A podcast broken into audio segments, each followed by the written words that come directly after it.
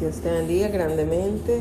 El día de hoy seguimos con este devocional tan interesante sobre el poder de Dios en nuestras vidas. Hoy el título es Mi Dios es más fuerte que el tuyo. Mi Dios es más fuerte que el tuyo. Éxodos 12, 12, 19. Y vamos a leerlo. Éxodo 12, 12 al 19.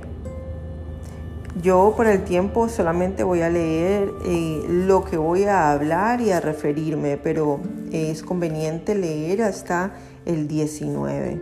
Dice, pues yo pasaré aquella noche por la tierra de Egipto y heriré a todo primogénito en la tierra de Egipto, así de los hombres como de las bestias y ejecutaré mis juicios en todos los dioses de Egipto. Yo, Jehová. A mí me encanta cuando Dios firma. Quiere decir cuando Él dice y declara que es Él el que está hablando. Yo, Jehová. Él Quiere decir que no está mintiendo, quiere decir que no es alguien hablando por él, ningún profeta ni ninguna persona, es él mismo. Gloria al Señor. Y cuando él se refiere en este momento, en esta escritura, dice que en el tiempo en que Faraón no dejaba que saliera el pueblo de Israel de Egipto, y trataba de mantener a Moisés en medio de todas esas plagas, eh, pues a la deriva, a no dejarlos en libertad, entonces dio Dios un ultimato. Y me encanta el momento cuando el Señor dice que Él iba a traer juicio sobre todos los dioses de Egipto. Hoy quiero compartirte algo curioso. Esto es para que traigas a memoria que tu Dios, en medio de la circunstancia, en medio del problema, en medio de la ansiedad, cualquier cosa que estés pasando el día de hoy, yo quiero recordarte que tu Dios, mi Dios, es más fuerte que cualquier enfermedad, es más fuerte que cualquier persona que esté haciendo la vida imposible eh, para mí eh, que mi Dios tiene más autoridad, que mi Dios es el Rey de Reyes, el Señor de Señores, Él es el que creó todas las cosas, Él es el que da la vida y Él es el que la quita. Mi Dios es más fuerte que todos los dioses.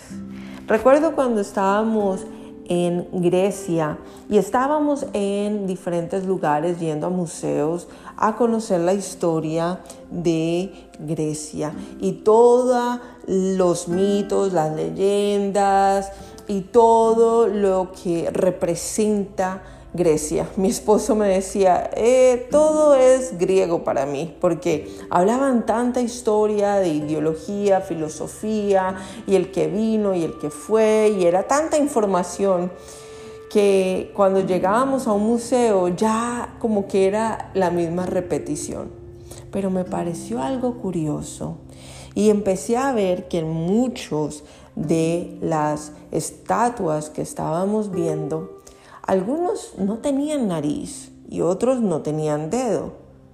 Y empecé a ver eso como que un patrón en medio de todas estas eh, estatuas que eh, eran rescatadas y habían, eh, se las habían encontrado y las habían traído a estos museos y bueno, y todo el mundo venía de todas partes del mundo a mirarlo. Y pensé yo dentro de mí, bueno, pero ¿Por qué casi todos no tienen nariz? ¿Por qué no le falta una oreja? ¿Por qué no le falta, eh, no sé, otra cosa? Pero ¿por qué la nariz? ¿Por qué los brazos o los dedos? Era muy curioso para mí. Yo soy, no sé, de pronto me detengo a mirar mucho más de lo que tengo que, mirar o preguntar. Pero empecé a escudriñar y a preguntar y había gente que no, no sabía. Hasta que llegué a encontrar un historiador que decía que cuando los romanos o cuando eh, llegaban a tener estas peleas, lo primero que eh, para, para conquistar ese lugar, lo primero que hacían era quitarles las narices o quitarles los brazos, los dedos a estas estatuas que eran los dioses eh, griegos para quitarles el poder. Y yo decía dentro de mí, oh, wow, Señor, qué grande eres tú, Padre, que nadie puede tocar tu nariz, que nadie puede tocar tu mano, Señor. Tan grande eres, Padre Santo, que aunque el enemigo haya tratado de hacer lo que sea, tú resucitaste y estás sentado en la diestra del Padre y nadie puede tocarte, Padre. Gloria al Señor por eso. Nuestro Dios es más grande que cualquier Dios. Cualquier persona que hace santería y si de pronto está utilizando una estatua y esa estatua se cae, ¿qué va a pasar? Ahí atrás ¿qué hay? Realmente todo eso no tiene valor. El valor lo pones tú. Pero Dios es el dueño de nuestras vidas. Dios es el encargado de nuestros corazones.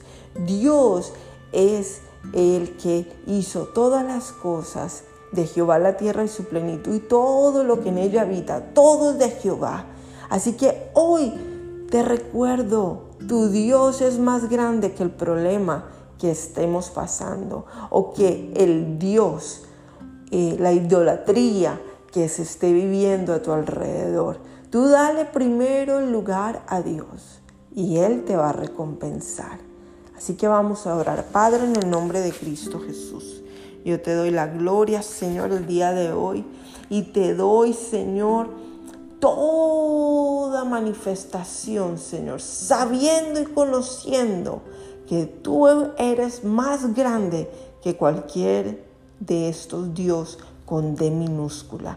Tú eres el Dios con D mayúscula, el grande, el poderoso, el majestuoso, el que puede hacer lo imposible posible, el que puede, Padre, de la nada hacer las cosas y abrir, Señor, el mar para poder caminar en seco en nuestras vidas.